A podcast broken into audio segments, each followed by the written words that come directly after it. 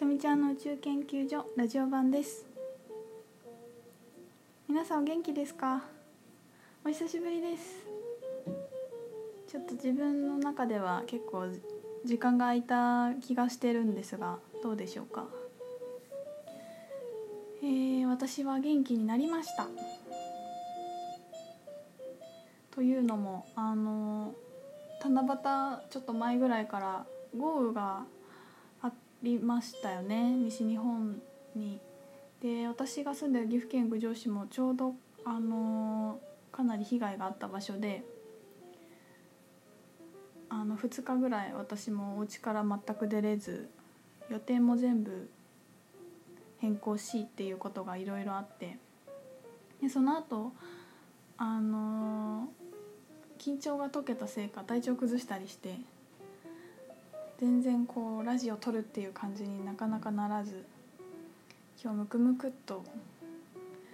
ラジオ撮るぞっていう気持ちになって収録しております。これ聞いてる方の中にあのちょうどね被害が結構すごかった人とか広島方面の方もいるとは思うんですけど皆さんどうですかね？まだね被害があの出てるところもあるので終わったわけじゃないんだけど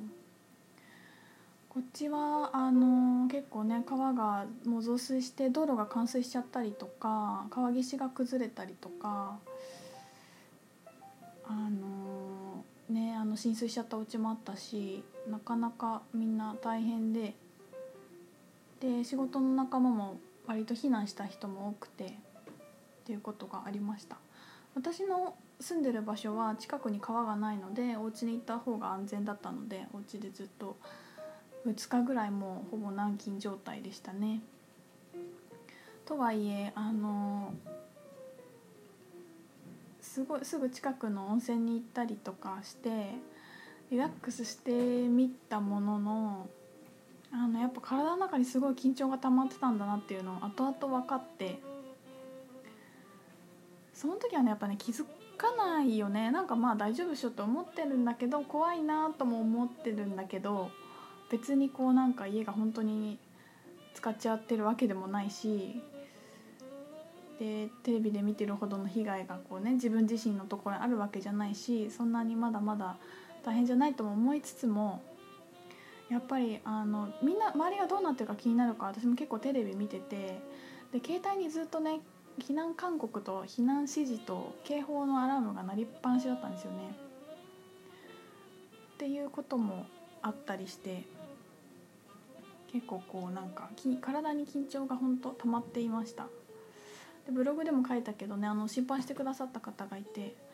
あのそれを知った時にほろほろと涙が出てきたりして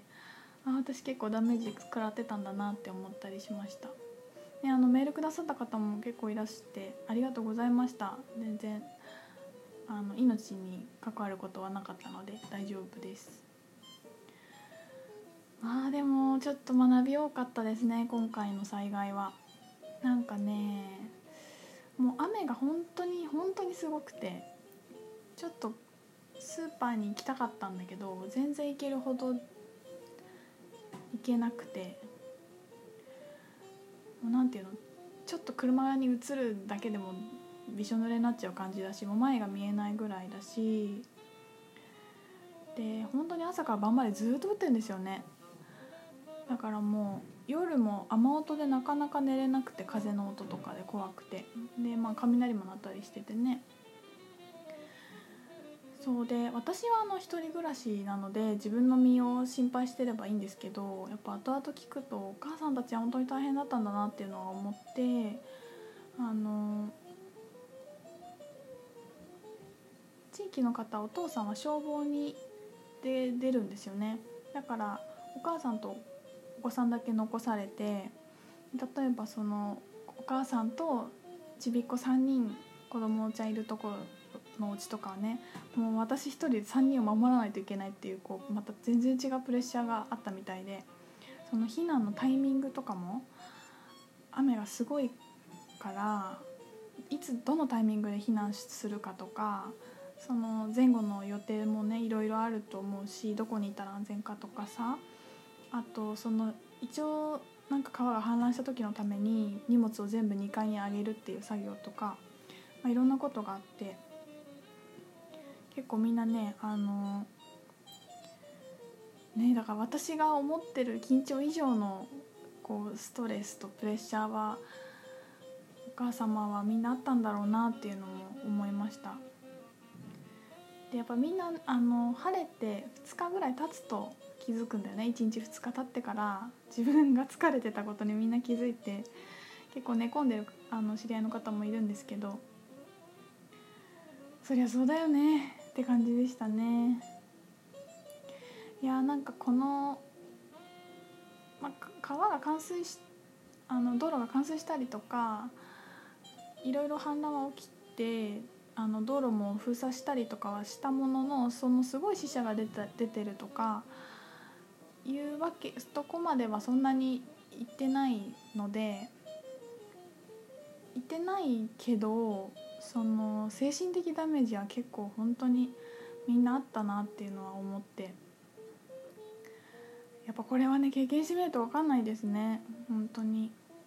まあ、その大雨って、まあ、水自体が陰の木だと思うんですけどあの陰陽の陰ね。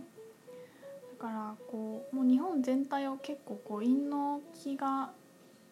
七夕ぐらいからこう巡っていったなっていう感じがあってもうあの晴れた日の美しいこと本当ね感動しました。もう久しぶりに空見たみたいなね青空見て青色こんな色だったんだみたいな感じがしてね。もうなんかでもこのね青空の美しさもそういうことがないと気づかないっていう私たちの なんていうの未成熟なところでもありこのなんなんかのブログかなインスタかなんかに書いたんだけど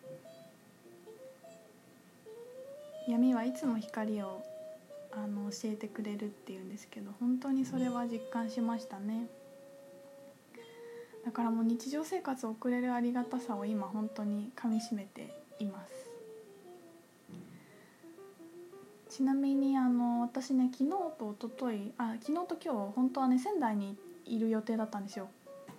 仙台に行って明日から東京でアカシックの中級の講座があって講師陣はみんな参加なので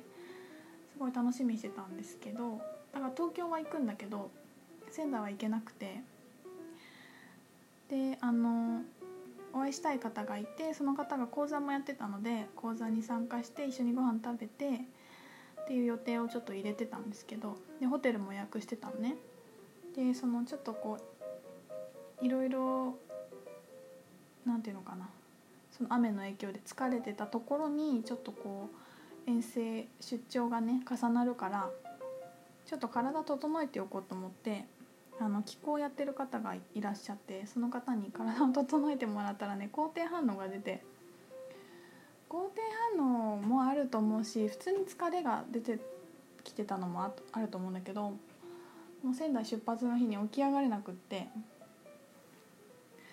ではいけないと思ってでもねまたそのなんか行けないとか講座が中止延期になるとかって一見なんか良くないように思えるかもしれないんだけどなんかそれなんかそうじゃなくて本当に最善の流れが来てるなっていう感じがすごい実感としてあって講座もねあのやっぱりその陰の空気が包んでる中でやらなくてよかったなってすごく思うし、まあ、やろうと思ってもできなかったけどね。そう。であの日付を変更したんだけどまたなかなか取れない会議室が空いてるんですよ。土日に。これはやれってことだなって思って今調整してるんですけど。でそのね仙台もねあのそのお会いできなかった方にごめんなさいってお伝えしたらなんか私のために振り替えで講座やってくださるっておっしゃってくれて。でもそれもすごい嬉しかったしその方もすごい心配してくれてねまた優しい言葉をかけてくれてほっとしたりしてでその後あのホテルに当日キャンセルは電話しかできないって書いてあったので電話したんですよでね私の声がかなりか細いって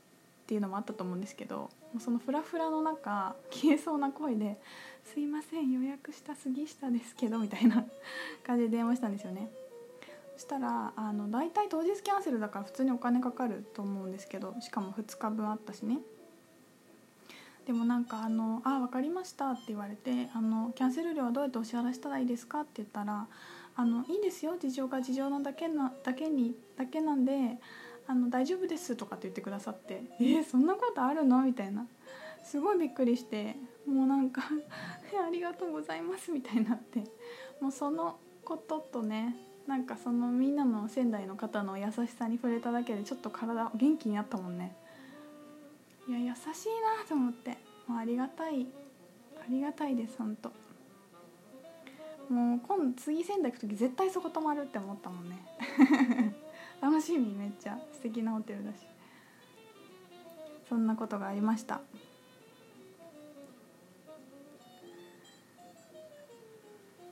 いやでもねあのパワーアップですよね。このこのなんていうの冬眠期間を経て。2週間ぐらいな感じがするんだけど自分的には。一回やっぱ呼吸するようにねこうちょっとこう収縮したら今度拡大に迎えるのでエネルギー貯めれたかなっていう気がしております。では後半に続きます。